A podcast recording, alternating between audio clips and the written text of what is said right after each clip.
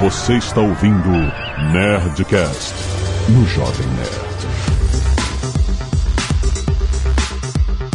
Landa, landa, landa, nerds! É aqui Alexandre Antônio do Jovem Nerd, Bad UX Designer.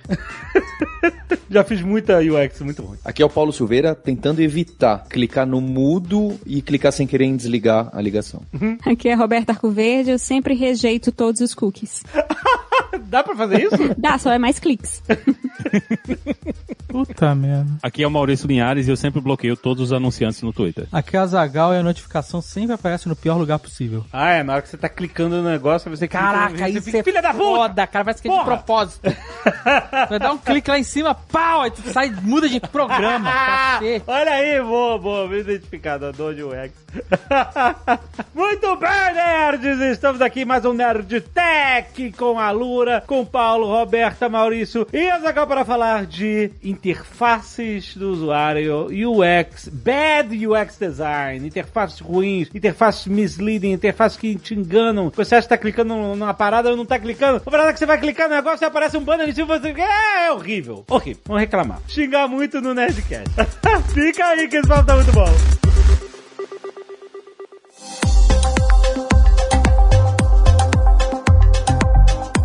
Tem um outro notificação que aparece no lugar errado, que parece um péssimo lugar, na verdade, que é do GPS, quando você tá usando o Apple CarPlay.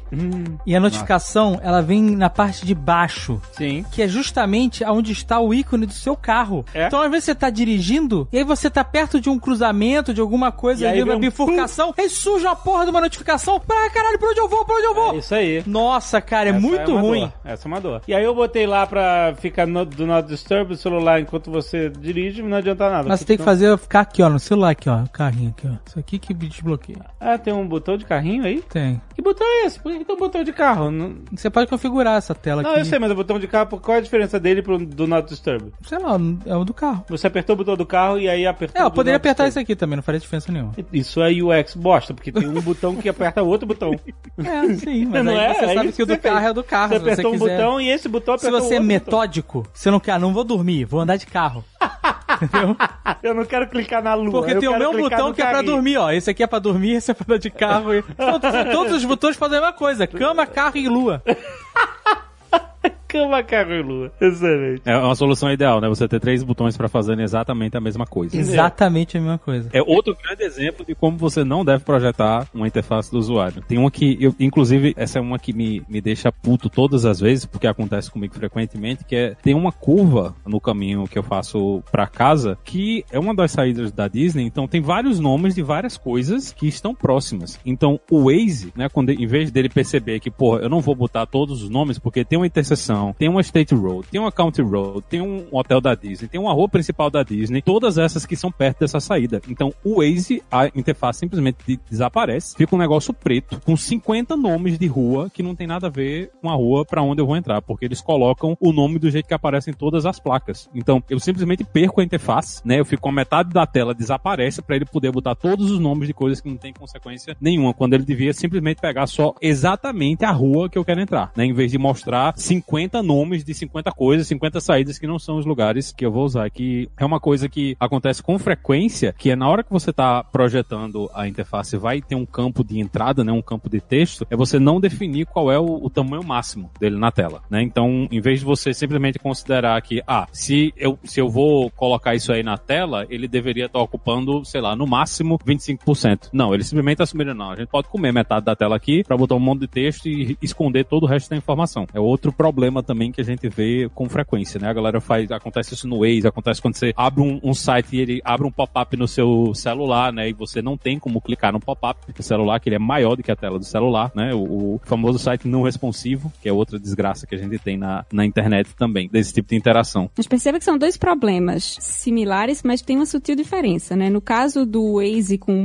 de nome, como o Maurício estava falando, pelo menos é a mesma aplicação que está renderizando as informações que você precisa de uma forma não ideal. Tá escondendo o que o usuário de fato precisa ver. No caso das notificações lá do carro da Zagal, que a notificação aparece em cima da informação, é uma notificação de uma outra coisa, ou um, enfim, um SMS ou algo, é outra aplicação que está interferindo na interface do, do que você está usando, que eu acho que é um problema muito mais pervasivo. Por exemplo, no Apple Watch isso acontece comigo direto. Eu tô, preciso pegar o Apple Watch para ver alguma coisa, uma aplicação de dois fatores, né, de autenticação em dois fatores. Tem um monte de aplicação, Google Authenticator, Auth, enfim, que você usa para botar seus códigos de dois fatores. É essencial que essa aplicação, quando ela abre, ela esteja na sua tela, porque o código lá tem um tempozinho, né? Depois de 15, 20 segundos, aquele código expira. Muitas vezes eu abro, pego meu Apple Watch para ver o código, aí eu vejo os três primeiros números, digito, quando eu olho pro diabo do relógio de novo, tá lá. Você está muito perto de atingir a sua meta de 5 horas em pé hoje, Roberto. eu, caraca, aí descartar, aí volta pro código, só que já expirou, já é outro código. Então, é uma outra aplicação, uma notificação de outra aplicação, né, que é de atividades, em cima do aplicativo que de fato eu estou olhando agora, que para mim é um anti-pattern, assim, muito mais grave e teoricamente mais fácil de resolver, né? Pelo menos do ponto de vista de programação. Você deveria poder dizer, não, quando eu tô com esse aplicativo aberto, eu não quero que nada interfira. Eu não quero que nada apareça por cima dele, porque é Waze, é urgente, eu preciso ver aquela informação. Agora, você falando de Waze aí, cara, eu acho o Waze terrível como, como interface. Não como navegador, né? Mas como interface, cara, parece um pesadelo, porque tem um milhão de bolotas e fantasma e notificação e propaganda. balinha, tem e balinha. balinha. Você consegue ver o mapa. Eu acho muito ruim, cara. Gamification. Mas tu tá seguindo, tu, tu caminho é reto, aí tem uma balinha na, na esquina. Tu vai sair do teu caminho e vai pegar a balinha? Ô, Linhares.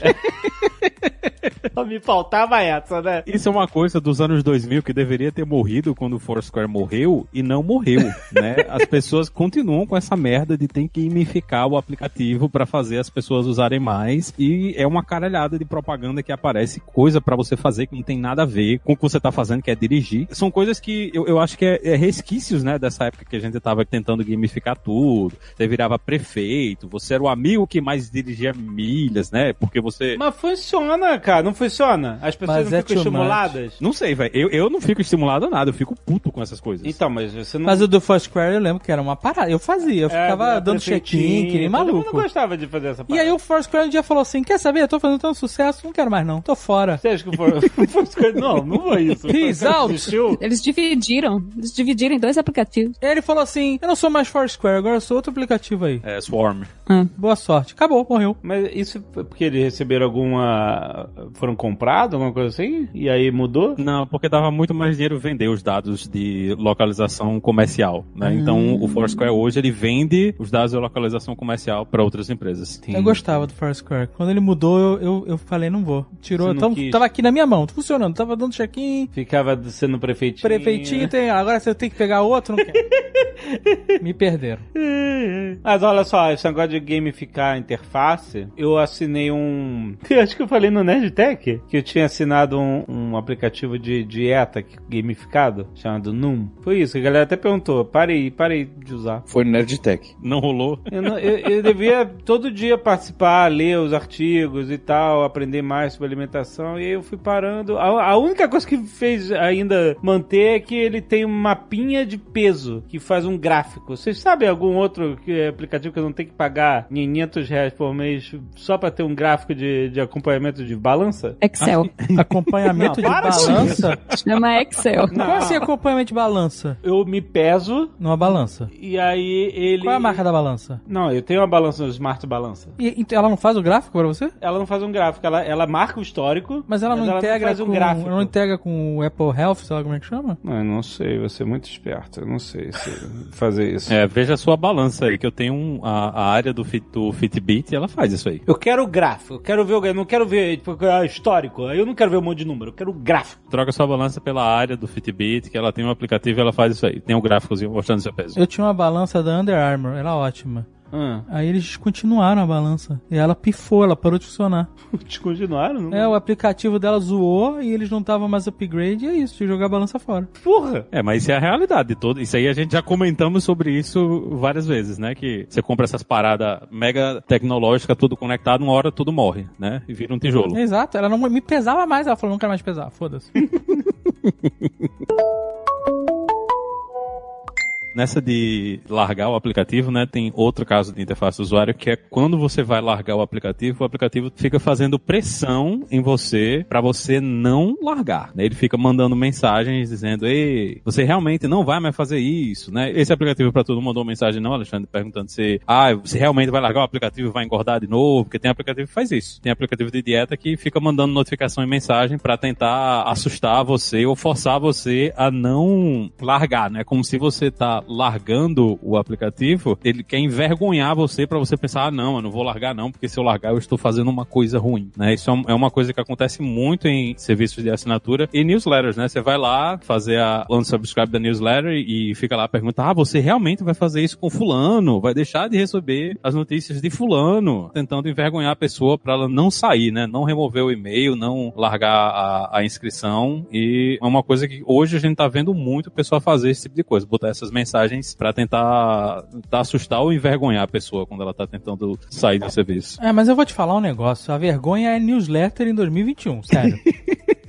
tá voltando, rapaz. Mas eu não consigo entender por que alguém quer abrir um e-mail em 2021. Tá voltando Tem com força tudo. mesmo. Até o Facebook tá vindo com serviço de newsletter aí, pra ver se mata o, o outro. Como é que é o, o, o- tá todo mundo usando Substack? agora? É, o Substack. É porque virou um serviço de curadoria de informação. né? Desde que o Google resolveu matar o Google Reader, a gente ficou meio órfão, pelo menos, de uma forma. Hum, Mas se o Google Reader não dava certo, como é que uma newsletter vai dar, gente? Como você pode dizer isso? O Google Reader é maravilhoso. Nossa, eu fiquei muito órfã do Google Reader quando ele foi embora. Mas então, mas se Calma aí. mataram é porque não tava dando certo, senão É, teria você matado. faz parte daquele pequeno grupo. Se mataram é porque a pessoa que estava responsável recebeu a promoção e resolveu matar. No Google é tudo assim. Não é? É. Infelizmente, É. o Google é famoso por matar muitos projetos bons. Mas o que, que o Google Reader fazia? Ele, ele- é isso, juntava um monte de manchete de coisas que você gosta. Não, é RSS, né? Fazia RSS. Era RSS, é. Só que com interface que parecia um e-mail. Então, mas quantos mil aplicativos fazem a mesma coisa hoje em dia? Ah, mas nenhum é igual Google Reader.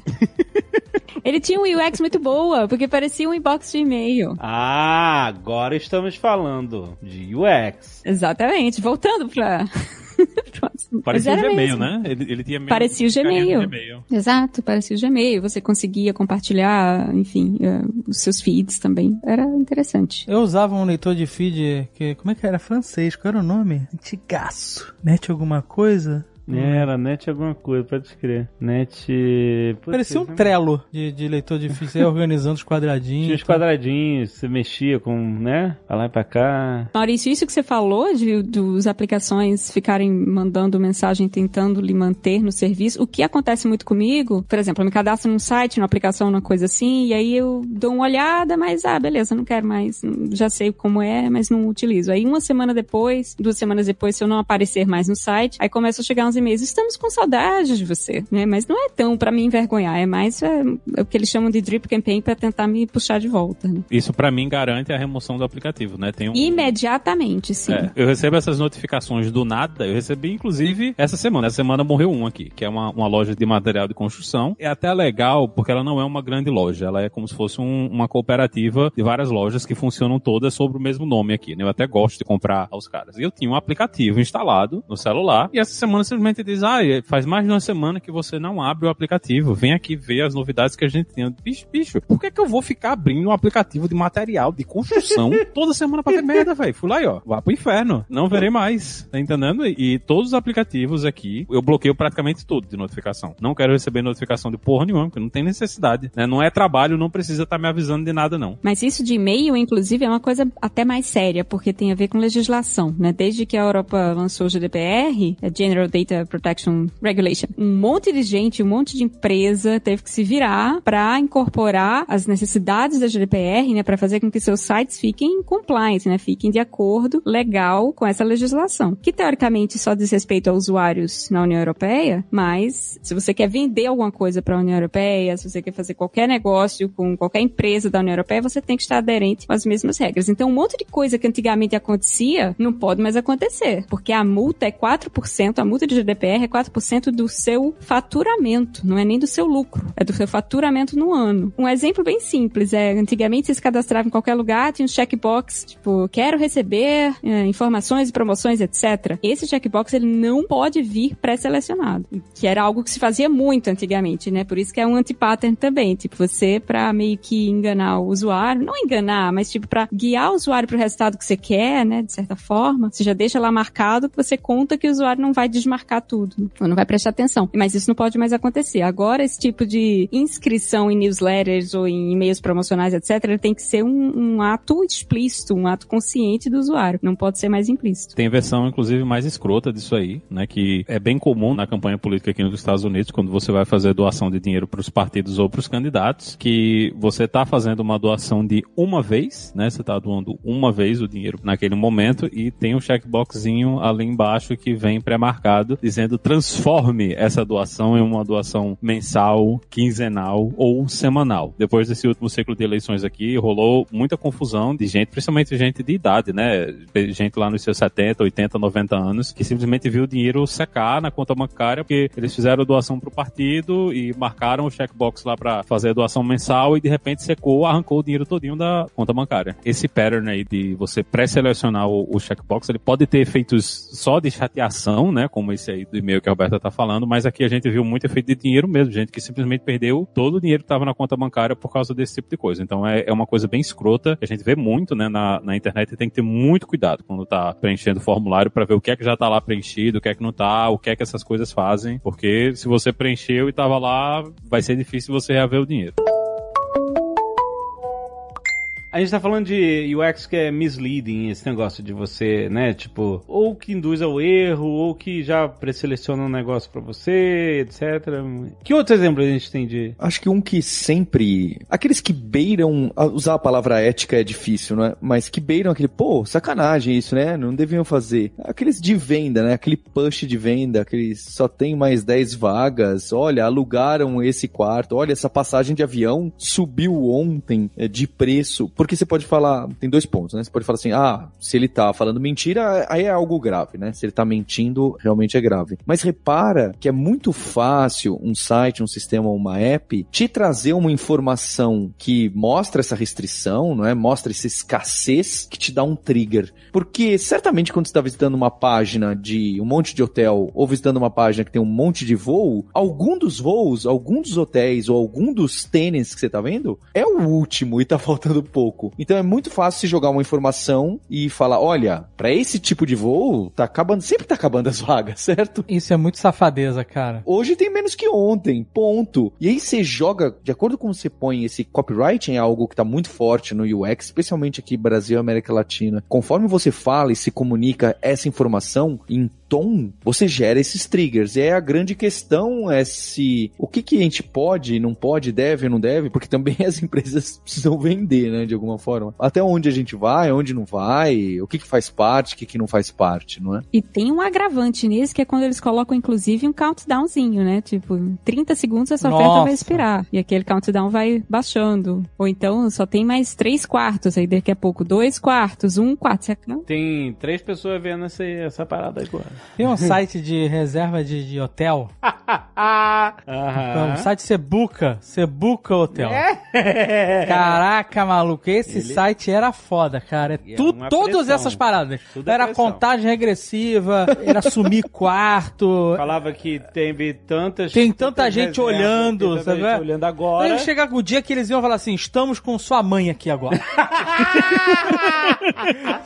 Reserva essa porra agora. Você tá lá no site e daqui a pouco é uma foto da sua casa.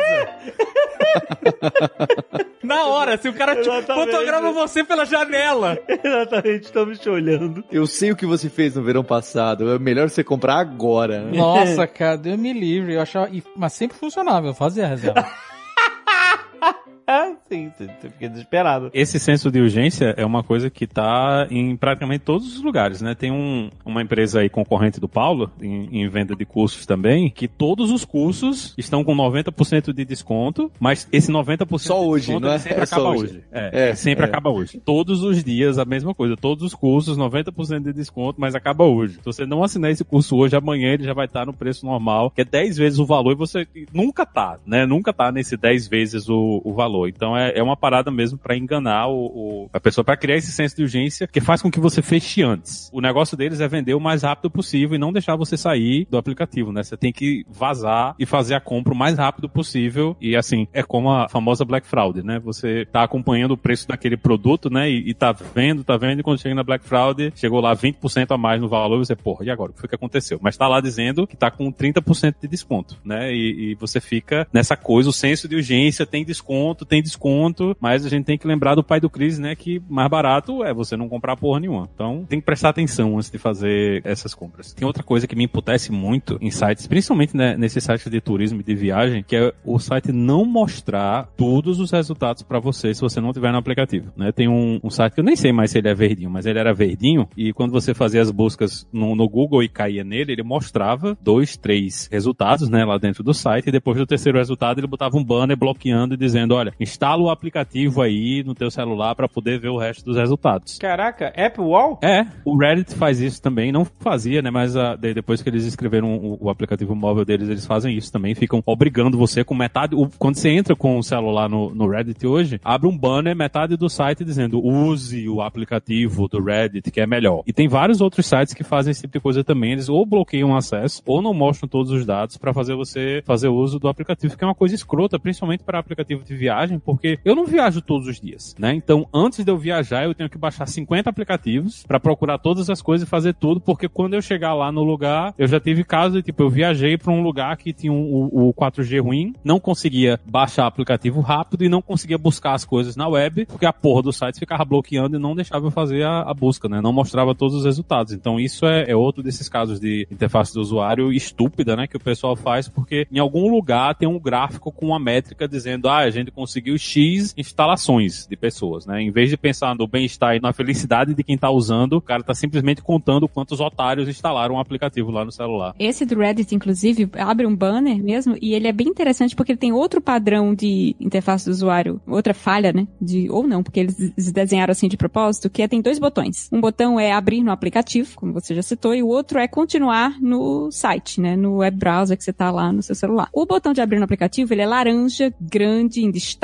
bonito. O botão de continuar no, no browser, ele parece, inclusive, que tá desabilitado, porque ele é um cinza, meio de, sabe, de botão que não é nem clicável, nem parece um botão, inclusive, a borda quase, quase que não existe. Então, é, eles fazem de propósito para que você nem perceba que existe essa opção de continuar vendo no, no browser, né? Que você, ih, agora não tem jeito, tenho que abrir o aplicativo. É um antipadrão, mas é proposital, né? Eles fazem dessa forma de propósito, colocar o botão primário na ação que eles querem que você tome. E é, esses sites de download de, de programas e etc, coisa gratuita até, que tem esses banners que tem download gigante, mas aí é um banner, é uma outra parada. O botão de download do programa é, tá ali de pequenininho. É fogo, né? O cara põe Aí- o ad de download num site de download. aí. Não, mas aí é o, é o É o disfarce. É, É, o, década é o de malware, 90 gente. isso. Isso. aí é malware disfarçado de anúncio, né? Década é de 90. pra aí. você a clicar no negócio. É, mas eles continuam fazendo isso aí. Até hoje, com- continua funcionando exatamente desse jeito. tem que esconder tudo, né? E às vezes, além de esconder, quando você clica, tem um timer, né? Demora não sei quantos segundos pra ele finalmente aparecer o, link. Ou pede o seu e-mail pra mandar o link por e-mail, né? Um- uma das coisas que aqui é bem escrota também, quando você vai fazer seguro, principalmente seguro de carro, é que tem algumas seguradoras que elas simplesmente não dão o resultado do seguro diretamente pra você, né? Você bota todos os dados, preenche todos os formulários e no final, em vez de ele dizer pra você o valor do seguro, ele diz, olha, dá o seu telefone e o seu e-mail que a gente vai mandar o seguro por e-mail, alguém vai ligar pra você, vai mandar um SMS via telefone, né? Eu boto só 555, 555, 5555 mesmo pra, e foda-se, mas tem muita gente que coloca o número do telefone lá e você vai ficar com um agente tentando ligar pra você ou um robozinho tentando ligar pra você pra pegar esses dados, né? Em vez de eles darem o resultado que eles já sabem, né, direto ali no site, eles querem coletar mais informação ainda sobre você pra ficar mandando propaganda ou vender seus dados pra outra pessoa, né? Que é outra coisa que acontece muito.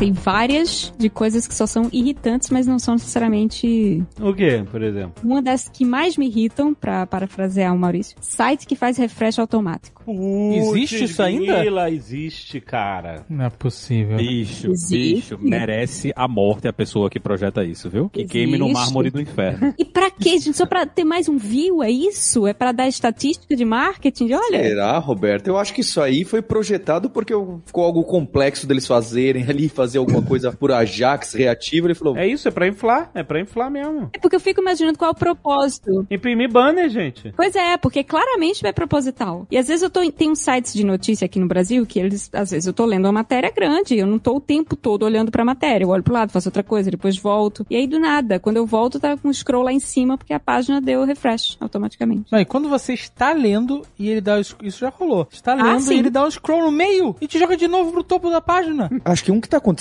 acho que é esses testes, não só o Google Ads. Então, quando você tá navegando numa página que tem aqueles Google Ads embutidos, ou de alguma outra ad network, ele, depois de uns 20 segundos, ele troca o ad, né? Porque imagina você tá lendo uma notícia complexa, um artigo, tem aquele banner lateral. Passa 20 segundos que ele tá te fazendo o remarketing da Magalu, ele troca e vai te mostrar, sei lá, é, um carro. E aí, só que aí, era bem na hora que você tava vendo, poxa, olha esse tênis, você vai clicar, ele troca o ad, porque ele quer dar impressão pro outro, né? E ver se tem. E aí você não consegue voltar. Olha só, hein? Ele queria que você clicasse em propaganda. E aí, ele viu que você não tava clicando, ele foi te colocar outra propaganda, né? Trocar só aquele bannerzinho. Mas aí, quando você mexeu o mouse lá, ele já te tirou e jogou pra outro. Eu já perdi, sabe? Algo que eu queria comprar, ou ver, ou me interessar, porque ele trocou o ad no meio da minha experiência. Ou seja, você tá propondo um carrossel de ads, é isso? Então, mas eles que propuseram, não fui eu, Roberta. Já existe, só que não existe o back e o forward. Eu- a minha proposta é que, já que eles fizeram essa maldade com a gente, vão fazer uma maldade melhorada, né? Que nos ajude a voltar pra trás no, no ad que eu tava vendo. Eu não sabia que as pessoas clicavam em ads, que você clicava em ads. Eu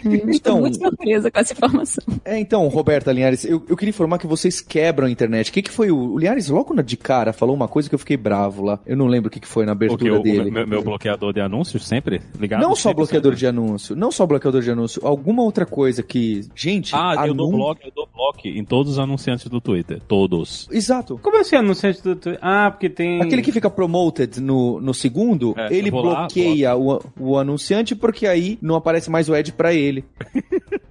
Linhares, Roberta, vocês estão quebrando a internet. A internet, o ad, faz parte do contexto da vida da internet. Ela funciona. Eu espero que o pessoal que trabalha hoje em dia na Magalu me defenda, hein? faz parte do contexto de uma página o ad. E quando bem feito e quando ele tá lá no meio, deveria fazer sentido. Eu entendo que tem vezes que não faz sentido e, e é da gente ficar pé da vida, mas deveria. A gente não tá falando aqui do bom ad, tá falando aqui dos anti-patterns. O episódio é sobre antipadrões. Bad Cara, eu, eu recebo anúncio da Lockheed Martin. Por quê? Vai eu comprar um recebo avião? anúncio é, de, de avião de guerra, velho. Por quê? Aparece anúncio de avião de guerra pra mim, velho. É porque o Google te conhece melhor que você mesmo, né? Não, é, não, com certeza, pô. Eu tenho 500 milhões de dólares pra dar num F-15, né? Que eu vou estacionar aqui no, no laguinho que tem no fundo da minha casa. Não, né? mas você é belicoso. Assim, você sabe, na verdade, você não quer confessar seus interesses online que chegam a esse tipo de ad. É melhor não entrar. Pra esse tipo de ad é melhor a gente não investigar. Mas acho que o problema é o ad disfarçado. O ad que finge que é conteúdo. Ou ele, o ad que finge que é outra coisa, é uma promoção, é um super negócio foda. Não é, é só um ad. Você foi o milésimo visitante e ganhou um prêmio. É, sabe? Tinha muito desse antigamente. Ah, né? Eu não tinha, sei se ainda é tem isso. Continua tendo. Uma das coisas que mais aparece pra mim é anúncio de fazenda de conteúdo. Porque no, no Twitter a gente tem a opção de não ter os anúncios, o, ta- o target, né? Você pode remover e eu removi. Eu não recebo mais, mais anúncios específicos pra mim, né? Eles mandam os anúncios genéricos pra mim. E uma das coisas que mais aparece é essas fábricas de conteúdo. Que é tipo, a conta é tipo fulano 1, 2, 3, 4, 5, 6, 7, 8. Que eles já sabem que são contas que é pra jogar fora. Que alguém vai lá e vai bloquear essas merdas. E é tipo uma notícia. Aí quando você clica na porra da notícia, é uma content farm dessas que o de- em cada parágrafo tem 20 anúncios, né? E a, a página, pra você terminar de ler o texto, você tem que clicar pra navegar cinco vezes. Nossa, tem uns que são. Você tá. Saiba como estão as celebridades hoje em dia. E aí. o urso, cara, manda um clickbait. aí você cai nesse Aí você clickbait. clica, né, safado? Cai nesse, cai nesse clickbait. e aí você vê a primeira celebridade, antes e depois. Aí pra você ver a, a próxima, você tem que dar um. Próxima página. É, tem que dar um refresh na página. Só que o, o botão de próxima página, ele é depois de um outro botão que parece que é próximo, só que é banner. e aí você clica no banner sem querer. Pois é. E aí você não sabe como tá o Val Kilmer. É, sabia que era do Valkyrie que ele clicou. Eles ainda, pra terminar de escrotizar, eles quebram o botão de voltar do navegador. Você não consegue clicar no voltar, porque eles pegam o, o evento de voltar, então quando você clica no voltar, ele simplesmente recarrega a mesma página ou não vai pra lugar nenhum, que é outro padrão, né, escroto de uso, né, dessas coisas de interface do usuário, que é você quebrar o botão de voltar e, e tanto de voltar como de ir pra frente no navegador, né, porque a gente depende dessas coisas. Então é, você sabe que essa janelinha que você tá usando morreu, né, você vai ter que fechar ela, que não dá mais pra sair desse site, ele prendeu você ali e você agora vai ter que abrir outra janela pra continuar navegando, que é outra coisa muito escrota que essa galera faz. Então, e tem anúncios que não tem como defender, Paulo. Você pega, por exemplo, um anúncio que você passa o mouse em cima, ele toma o tamanho da tela inteira e começa a tocar uma música, por exemplo. Ah, mas isso não é mais. Não é, ainda tem isso, gente? É, eu também achava que isso não tinha, não, Roberto. Sei Que lá. eu- isso, gente? Você e o que estão visitando uns sites aí que eu também prefiro nem. Não, olha só, eu, por incrível que pareça, eu não uso bloqueador de anúncio. Nenhum bloqueador. Então eu vejo a internet como ela é. Inclusive com esses anúncios que tocam música. full, experiência full. Full. O Linhares, ele, ele bloqueia, não quer receber publicidade direcionada pra ele, é porque você sabe que o problema não é a publicidade, Linhares, é você. Exato. O Dave, se tiver, quando chegar a inteligência artificial aí, o Linhares vai bloquear os anúncios da Lura aqui no, no meio do Nerd Tech, sabe? Vai fazer no meio, assim, cara. O cara vai quebrar a internet. Cara, o play de podcast que bloquear anúncio, pra mim, eu pago. Você tá completamente maluco. Você vai ser expulso do, do, do Nerdtech, é isso? Você acabou, Exato, de, cara, você acabou de abrir a porta da geladeira, pode entrar. Ó, vou, vou confessar, Dave, vou confessar. Na pré-pauta eu falei, escrevi pro Linhares no WhatsApp. Linhares, olha essa pauta, tem e-commerce aqui envolvido no Nerdtech, tem a Lura, olha aí a pauta. Não deu, cara, não, não consegui. Não, não dá, não dá. deu. Linhares tá fogo no parquinho, maluco. Propaganda de cloud você não quer fazer não, né? Cara, aconteceu comigo. A orquestra daqui vai fazer um, um show com uma trilha sonora de Final Fantasy, né? Que é uma parada que eu gosto muito. Calma, Linhares. A orquestra daqui dá, dá mais contexto. De, de Orlando, a orquestra de Orlando, a orquestra de Orlando vai fazer um show que é. Eles vão tocar todas as músicas do Final Fantasy VII. Mas quem? O Mickey Mouse e aquelas vassouras, é isso? É, não, não, isso aí é A Kingdom Hearts. orquestra de Orlando. É, é o Mickey Mouse das vassouras. né? Fantasia. E eu vi o anúncio no Instagram, né? Apareceu um anúncio pra mim. Inclusive, é, é meio estúpido, porque eu sigo a conta da porra do Dr. Phillips Center, né? Mas o, o Instagram esconde o conteúdo do Dr. Phillips pra te vender o anúncio do Dr. Phillips. Então, apareceu o diabo do anúncio, e quando eu fui clicar no diabo do anúncio, deu o refresh. E o anúncio foi pra o vácuo, né? Nossa. Ah. Aí eu vou lá, fui na conta do Dr. Phillips, o anúncio não está lá, velho. Não tá lá na conta dos caras. Você entra no, no perfil dos caras, não tem a porra do anúncio lá na conta do Instagram. Aí agora eu vou ter que sair caçando na internet. Aí qual é o dia? Quando é que tá esse negócio? Como é que eu vou comprar essa porra Ah. desse ingresso? Então, na, na hora que aparece um anúncio que, porra, eu quero dar dinheiro pra essa desgraça, eu quero clicar nele, Aham. ele desaparece e eu não consigo. Olha, mas você sabe o que eu vou te falar? Eu, eu tive uma experiência parecida, só que não é essa frustrante de, de você perder o anúncio por causa de refresh. Que é a parada do retargeting, que é quando um anúncio fica te seguindo. O negócio do Facebook é tão bom em te perseguir e te marcar e falar assim, você viu aí isso, você vai querer, eu vou te seguir onde você for. Que teve uma parada que eu vi no Facebook, era um anúncio de prateleira de board games, prateleiras modulares pra guardar board games. Eu falei, caraca, interessante isso aqui. Só que eu não tava com tempo de entrar pra investigar e tal, eu vi isso, sabe, de, vi rapidinho eu não podia. Aí em vez de eu chegar e fazer um bookmark, em salvar o URL, eu só cliquei cliquei no anúncio e fechei o aplicativo. Você entendeu? Porque eu sei que o retargeting do Facebook vai me perseguir por 50 anos agora que eu cliquei nessa porcaria. e esse é o, o meu bookmark. É clicar no anúncio uma vez. Porque agora o retargeting vai atrás de mim e eu sei que ele vai aparecer de novo. Pois é, eu, eu uso o Você foi container. longe. Isso é um problema? Ô, Paulo, você acha que isso é um. Isso é um. Eu devo me tratar alguma coisa assim? Deve se tratar e parar de gastar o Ed dos outros. Vai lá e faz bookmark. Eu gastei o ad dele pra fazer o bookmark, é verdade. E não converteu, né? Não, mas é. Ah, mas o, o retargeting é pra isso? Mas tá vocês pagando. fazem isso, porque eu, eu, às vezes faço isso, assim, quando, eu, por exemplo, eu não escrevo o URL de nada que eu quero. Eu vou no Google e procuro, Certo. sabe? Então, tipo, Ah, é. até Jovem Nerd. Escrevo jovenerd.com.br. Não, cara. Eu boto nos Google Jovem Nerd e, e Exato. clico. Beleza. E aí, dependendo da busca, Ah, aparece, aparece um- com ad. É. Se eu gosto da empresa, eu dou um scrollzinho e clico fora do ad. O cara não pagar o teu clique. Agora, né? se eu não gosto da empresa, eu clico no ad. Aí sou eu que sou escroto, né? Inclusive, Paga, eu faço safado. isso no YouTube também. Ah. Quando é canal de gente que eu gosto, eu assisto o, a publicidade. Quando eu não tô com saco, eu peço desculpa internamente. Eu Então, olha só como é que eles usam. falo assim, desculpa, eu tenho que pular aqui, aí eu pulo.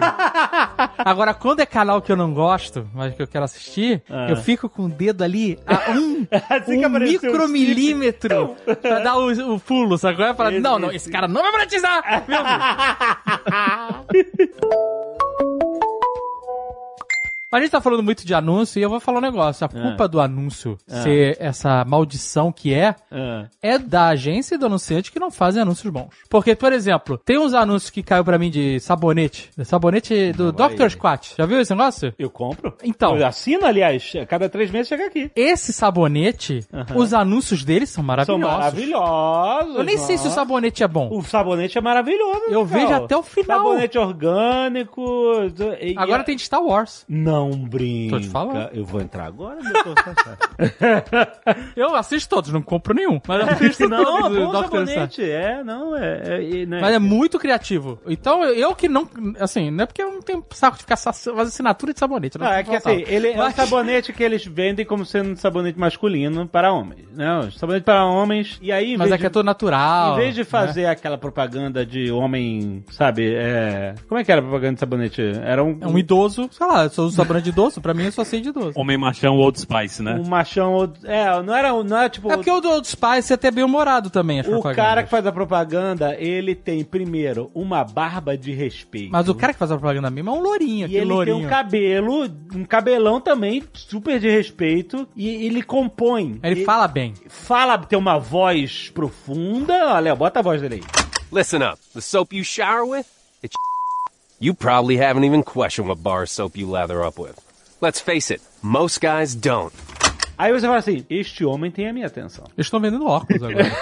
Sério? É. O cara do sabonete? É isso aí. vendendo óculos? Óculos. Como assim? Estão diversificando. A Magalu compra Jovem Nerd porque o cara não pode vender óculos.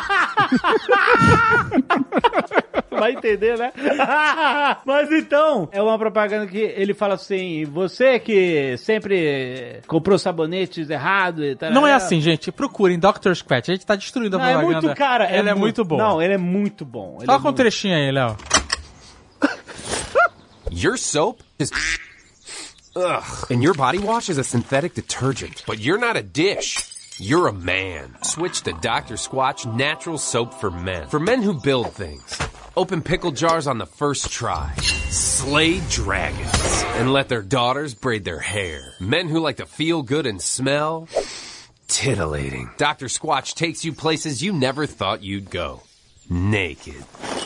Você tá querendo dizer, esse cara sabe fazer uma Essa propaganda. propaganda é muito bem feita. É eu assisto sempre. Sim, eu não consigo. Se eu fosse Ele uma é farmácia e tivesse Dr. Squat, eu compraria. Assina que a É, cada três tenho- meses chega na sua Eu tenho casa. preguiça de assinar esses negócios. Qual o problema? Cara, eu Ó, fico eu não com compro estoque. mais sabonete. Eu assino Não as fica paradas, eu estoque. fico com Ele estoque dura- inacreditável. Vem três sabonetes, aquele Mas eu tenho um monte de sabonete de idoso ainda em casa. Então você tem que trabalhar com seus sabonetes. eu tenho meu cheirinho de velho.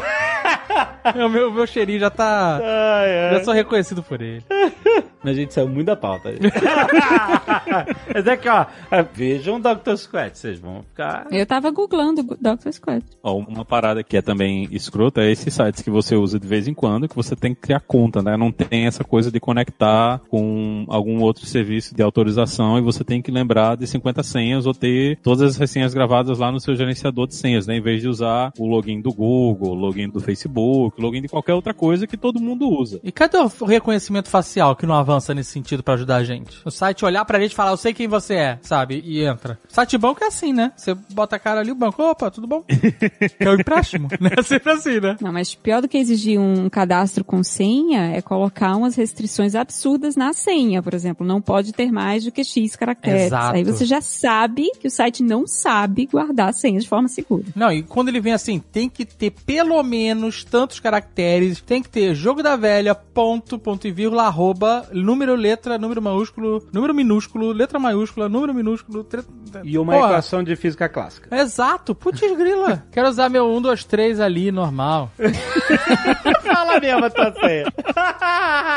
É até razoável, mas quando eles colocam um tamanho máximo é pra ficar com medo. Ó, site que diz que você não pode ter uma senha maior que X, ou que você não pode usar algum caractere especial ou coisas do tipo, pode ter certeza que é treta. Por quê? Porque tecnologicamente eles não sabem guardar senha. Se eles estão te pedindo um tamanho máximo, se você, se eles estão dizendo, por favor, não dê uma senha com mais de 12 caracteres, por exemplo, é porque a forma como eles guardam sua senha é limitada a 12 caracteres e, portanto, não é segura. Porque eles estão guardando a senha de verdade. Eles não deveriam estar guardando a senha, né? Exato. Eles deviam estar gravando um hash, né? Uma representação dessa senha, que é. Essa representação ela é maior do que a senha, né? Ela é um, é um conteúdo de texto maior e, portanto, colocar um limite nisso é um atestado de incompetência de segurança do site. É, você quer saber se você dançou? Você vai no resetar a senha e vê se ele manda um e-mail pra você com a sua senha. Se ele mandar um e-mail pra você com a sua senha, você sabe que você se fudeu. Pode assumir. Aí dançou. Essa senha tá perdida. Essa senha agora pertence ao mundo. Tem que ter muito cuidado com essas coisas. E é uma coisa que é difícil porque as pessoas não se preocupam com essa parte da segurança, né? Então, a gente é que tem que ficar sempre prestando atenção em não reutilizar a senha, tá? Usando gerenciador de senha. E é muito chato fazer isso, mas A gente já falou disso, Linhares, no programa do mês passado. já tá tudo lá. tem que se preocupar com essas coisas, né? É chato, mas tem que se preocupar. Uma coisa que eu gosto, né? E, e acho que eu já, já até comentei isso aí antes, é que o, eu só compro na Nerd Store uma vez por ano quando tá em promoção. Agora tem muitas promoções, hein? Fica ligado. Eu boto meu e-mail lá e eles mandam um link pra eu acessar o site. Então eu não tenho que lembrar de senha, não tenho que criar conta, tenho que fazer porra nenhuma. Vou lá, faço a minha compra, boto meu cartão, faço a, a compra e pronto. Principalmente pra comércio eletrônico, que quando não é um site que você compra com frequência, ter esse flow onde você não precisa ter que ficar sempre criando conta, que você não precisa lembrar de senha, não tem que lembrar de login, é muito melhor pra experiência do usuário. Eh, Você tem que ver que nem todo mundo é a Magalu, nem todo mundo é o, o- o comércio eletrônico que você está usando todos os dias. né? Então, esses sites que você faz as compras de vez em quando, o objetivo deles deveria ser diminuir né, a fricção, deixar mais fácil que você faça a compra, do que ficar criando todas essas barreiras, mil barreiras de criar conta, faz login, le- lembra de senha, dá reset de senha. Isso é uma merda, né? Mas muita gente faz isso. A barreira é um, é um, é um negócio que é, é péssima experiência de uso, né? Porque você desiste. Eu desisto. Se eu tiver que passar por muitas etapas pra conseguir chegar numa compra, por exemplo, eu desisto. Pois é, e, e as pessoas continuam fazendo isso. O meu movimento padrão pra entrar num site que eu não entro corriqueiramente é entrar no site e apertar diretamente esqueci senha, porque eu nunca lembro. Pô, tu não tá usando lá o One Eu uso, cara, mas sei lá, pra um site que eu comprei uma vez, três anos atrás, eu não anoto a senha. Eu tento a minha senha padrão. Boto lá, um, dois, três. Aí não funciona. Aí eu, puta, não é a senha padrão, então eu vou ter que. É por isso que você tem que ter o trabalho. Ah, mas eu aperto, eu senha, aperto assim, ó. Resgatar a Password. senha. Aí ele me manda um e-mail, eu resgato a senha, faço a compra, daqui a três anos a gente conversa de novo.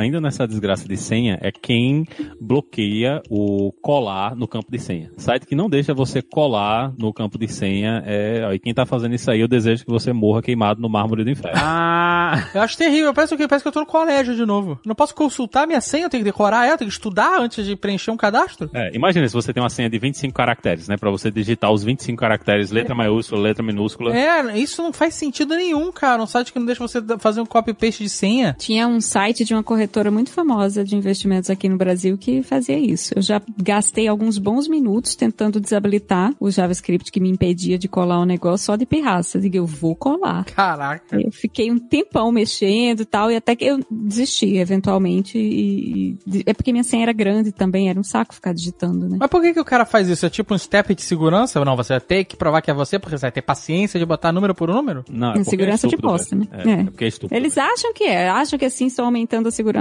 mas não estão. É, é, a mesma coisa daqueles teclados, teclado eletrônico, sei lá, que o pessoal colocava nos sites antigamente, né? Isso. Né? Banco tinha muito, né? É, banco, todo banco botava essa merda desse teclado que, além de ser ruim pra gente, era muito ruim também para pessoas com necessidades especiais, né? Porque você uhum. simplesmente não consegue usar a porra do site porque o leitor não funciona na, na, naquele negócio. Normalmente o pessoal fazia com applet em Java, né? Ou fazia com Flash. E era uma merda, né? Você não resolvia o problema, você criava um problema maior ainda para todo mundo e deixava todo mundo puto. É a famosa segurança por obscuridade, né? Você não tá melhorando, você tá só fingindo que você criou uma solução melhor. Mas o teclado virtual, não nesse caso, né? Eu sei que te, existem soluções melhores que teclado virtual. Mas, por exemplo, se eu vou. Vou dar um exemplo hipotético aqui que nunca aconteceu comigo. Eu vou num, num lugar que eu preciso imprimir um negócio. E aí eu precisava acessar meu e-mail nesse local para conseguir imprimir. E aí eu tinha que, pra acessar meu e-mail, eu tinha que botar a senha do meu e-mail no computador desse local. E aí o que eu fiz para tentar não me expor ou me expor menos? Eu, em vez de digitar a senha no teclado físico, eu abri o teclado virtual da máquina hum. e digitei a senha no teclado virtual. Certo. E aí fiz lá o negócio, imprimi o que eu precisava, o documento que estava no meu e-mail, depois desloguei tudo, limpei cache, sei lá o que. Isso é ok ou eu, eu só tô me iludindo? É, você tá só se iludindo. Porra! a decepção dele. Para! Quando essa parada dos teclados virtuais pegou mesmo no Brasil, tinham uns aplicativos, tinha os keyloggers, né, que coletavam os logs de você usando a aplicação. Tinha outros aplicativos que eles simplesmente tiravam, porque um dos casos, eu não lembro qual é o banco que fazia isso, quando você clicava no teclado, ele apagava o número. Só que, obviamente, antes, quando você clica, quando você faz o, o clique do mouse, aquele evento ele chega no sistema operacional antes de chegar no teclado. Então, o que o pessoal fazia era simplesmente tirar o screenshot antes do evento, né, de você ter clicado no mouse chegar na aplicaçãozinha, então ele sabia exatamente onde você clicou, mesmo que depois que você clicasse o, o número desaparecia. Então, se o cara vai querer, ele vai conseguir tirar essa informação de você. É, é ilusão achar que isso aí tá resolvendo o problema. Mas foi só uma vez. Hipoteticamente. Gente, sem sacanagem, o sabão do Obi-Wan é maravilhoso. O nome do sabão é Only Hope Soap. Os caras são incríveis. Já, já editei meu, meu subscription aqui. Minha nossa senhora. Caraca, que maravilha. O sabonete do Darth Vader é Dark Side Scrub. Maravilhoso, é preto e vermelho. Olha só, cara, tudo marmorizado. Gente, esses sabonetes. Nossa, a Disney aceita qualquer coisa nessas licenças, né? Meu amigo, tem que fazer dinheiro, tem que fazer caixa. O parque ficou quatro meses fechado. Nossa, com folha de tomilho, é isso mesmo? Time leaf. Olha, não é lindo isso? Como? Tá somalia de sabonete. Somalia de sabonete. Eles são orgânicos, não são aqueles sabonetes todos químicos. Fica uma pessoa mastigando e fazendo seu sabonete.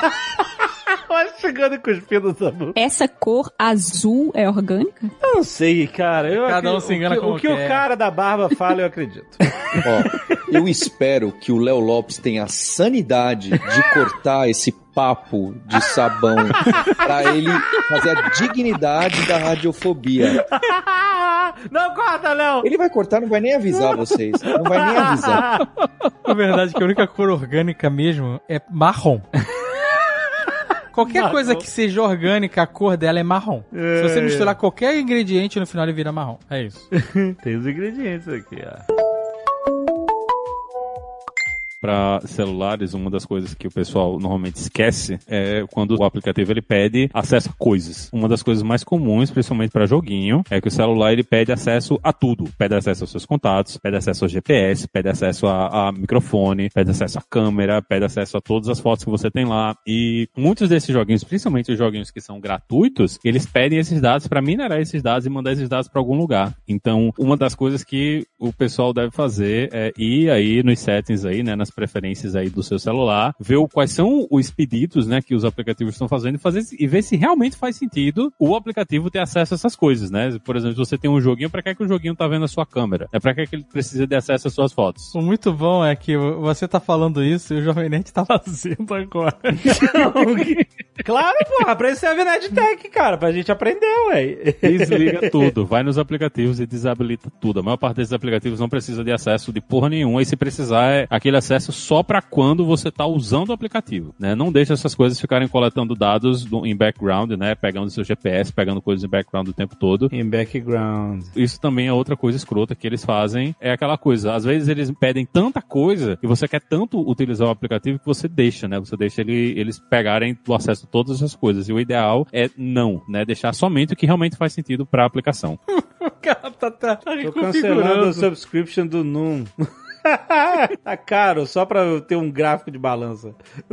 não, mas isso não tem a ver com UX, tem a ver com segurança de, de informação. Não, tem a ver com o UX sim, porque ele enganou você na hora que ele instalou o aplicativo. Ele mandou lá vários pedidos. Inclusive, tem uma coisa que eles fazem agora, que você só pode pedir uma vez. Na próxima vez, não aparece mais o diálogo para o usuário.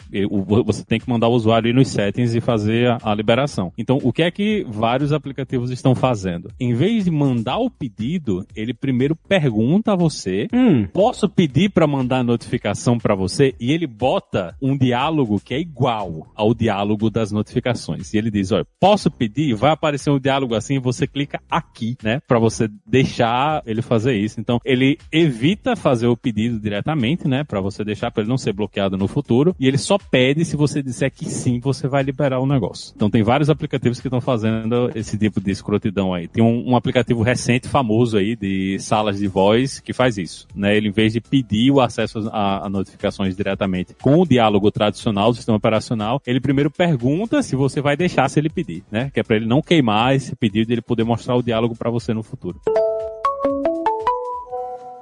Quero pensar vocês aproveitando aqui, todos os profissionais, o UX do aplicativo do Jovem Nerd. A Zaga olhou pra mim com uma cara. O Linhares hoje ele tá sem papo na língua. Eu sei, mas vai, tem que, a gente tem que saber ouvir, ué.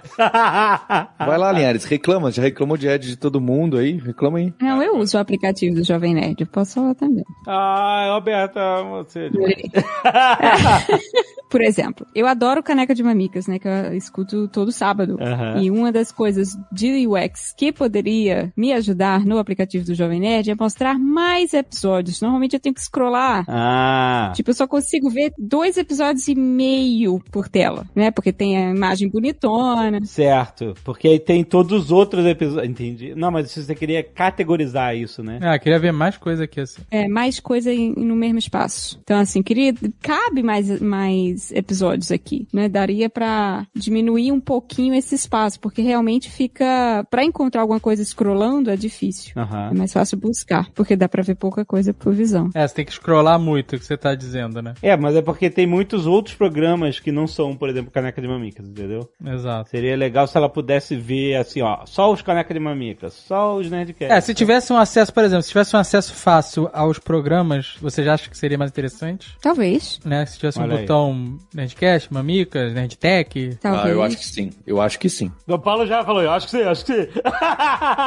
Não, eu acho que. Não, é claro, porque eu já briguei. Na, na época eu brigava lá quando não tinha o playlist só do Nerdtech. Eu brigava. É que eu sou muito usuário web, né? uhum. Tenho pouquíssimas apps. Eu acho que faz todo sentido. Mas tem em cima, eu acabei de achar aqui um bannerzinho que tem, ó, Speak English, especial. Não, tem, Tem. umas play, tem algumas playlists É, aí elas ficam mudando nesse banner aí, nesse É, scrollzinho. Mas isso não é, não é uma... Mas se você clicar, é porque assim, realmente a gente tem consciência que pode melhorar, porque se você clicar ali em filtrar, por exemplo, temas, aí você consegue achar todos, inclusive caneca de mamicas, por exemplo.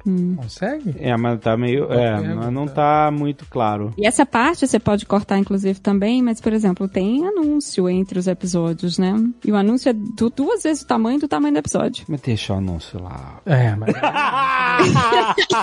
aí é que nem corrida de- com obstáculos. Pra você ganhar, você tem que passar por isso. Tem que ter essa emoção? Tem que ter. O anúncio eu não vou nem chorar. gente, a gente sabe que o, tem, tem uns bugs no aplicativo, a gente vai consertar. Não, mas eu gosto bastante. Eu sempre gostei, desde o lançamento. É verdade, o, o verdade. O Vocês Paulo- são defensores é- do é Apple, verdade. Paulo, inclusive. a gente tem que falar com o pessoal da Luiza Labs pra dar um boost. Exato, é isso aí, a gente vai chegar lá. Vai chegar lá.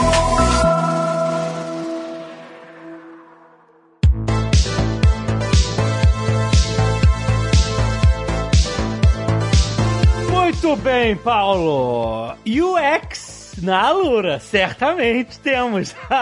Certamente. Pois é, a gente tá com um foco bem grande, né? A gente reformulou as escolas da Lura, né? Agora a gente tem as sete categorias lá no site novo. E ali a parte de design, você vai ver que tá bastante focada em UX, em UI, em web design. É óbvio, tem o Photoshop Illustrator puro, mas a gente guiou bastante essa parte para aquele complementar da programação, do código, de desenvolver sistemas. Então o UX tem um, um peso grande, a gestão de produtos tem um peso grande, né? Agora a gente, assim como a Magalu fez várias aquisições, a gente fez a nossa primeira, a Lura, a gente adquiriu a escola que chama PM3. Ó, Foi bem legal, que é de gerenciamento de, de gestão de produtos, não é? O Product Management. caraca, é muito bom, Paulo. E eles também trouxeram muitos insights, que não é bem UX, obviamente não é UX, mas em toda essa parte que é pra gente ter sucesso num, num produto digital. Então fica o recado pra você conhecer ali a escola de design da Lura, né, de UX e design ali na lura.com.br. E a gente tem uma novidade muito bacana, olha só. Um dos pontos que as pessoas sempre falavam, Paulo, a gente queria mais curso avançado, a gente queria tópicos avançados. E no mês passado a gente estreou estudos de caso na Lura, que chama Lura Cases, que são conversas com, com grandes profissionais de tecnologia. Tem da Magalu, tem o Linhares da DigitalOcean, tem a Roberta Arcoverde Stack Overflow, sai um por semana, onde a gente faz um deep dive na stack de tecnologia dessas empresas e como que elas passaram por grandes problemas. Por que, que elas tomaram decisões de arquitetura, de sistemas, em, em situações bem complexas. É realmente avançado, não vai explicar beabá, aparece um monte de palavras, eu, eu às vezes boio no assunto, porque eu conduzo ali essa conversa que traz uma apresentação. Vale a pena você olhar lá em alura.com.br barra cases, tem os trailers da primeira temporada, que são nove episódios, e que tem de banco a startup, a, a grande empresa consolidada. Tá muito legal e eu fico contente, porque pela primeira vez o Linhares e a Roberta estão lá dentro da plataforma ensinando os nossos alunos e alunas, que são pessoas que eu admiro muito, sem contar o pessoal da Magalu e de outras empresas que estão com a gente, né? Tem, a maioria das empresas ali são clientes da Lura também. Então a gente criou um ecossistema, a comunidade muito forte de troca, que é isso que uma escola deve ser, não é? Então eu tô muito contente em fazer esse lançamento também. Pô, parabéns, cara. Animal. Aí. Foda demais. A Lura decolando. E olha só, você sabe, você tem 10% de desconto entrando em alura.com.br barra promoção barra nerd. Você já sabe, vai lá porque tem muito, muita coisa. Você, a Lura é assim, você acha o que você quer aprender e aí você de lambuja acha um monte de coisa que você nem tinha pensado, fala assim, caraca, isso aqui vai valer. Esse é o valor da assinatura da Lura. É você ter conhecimento, você não ter fim de conhecimento. É só isso. Tem conhecimento, se tem fome de conhecimento, tem lá na Lura. E Jovem Nerd, não se esqueça, essa promoção só dura até a meia-noite e só tem mais 10 vagas. Caraca, corre!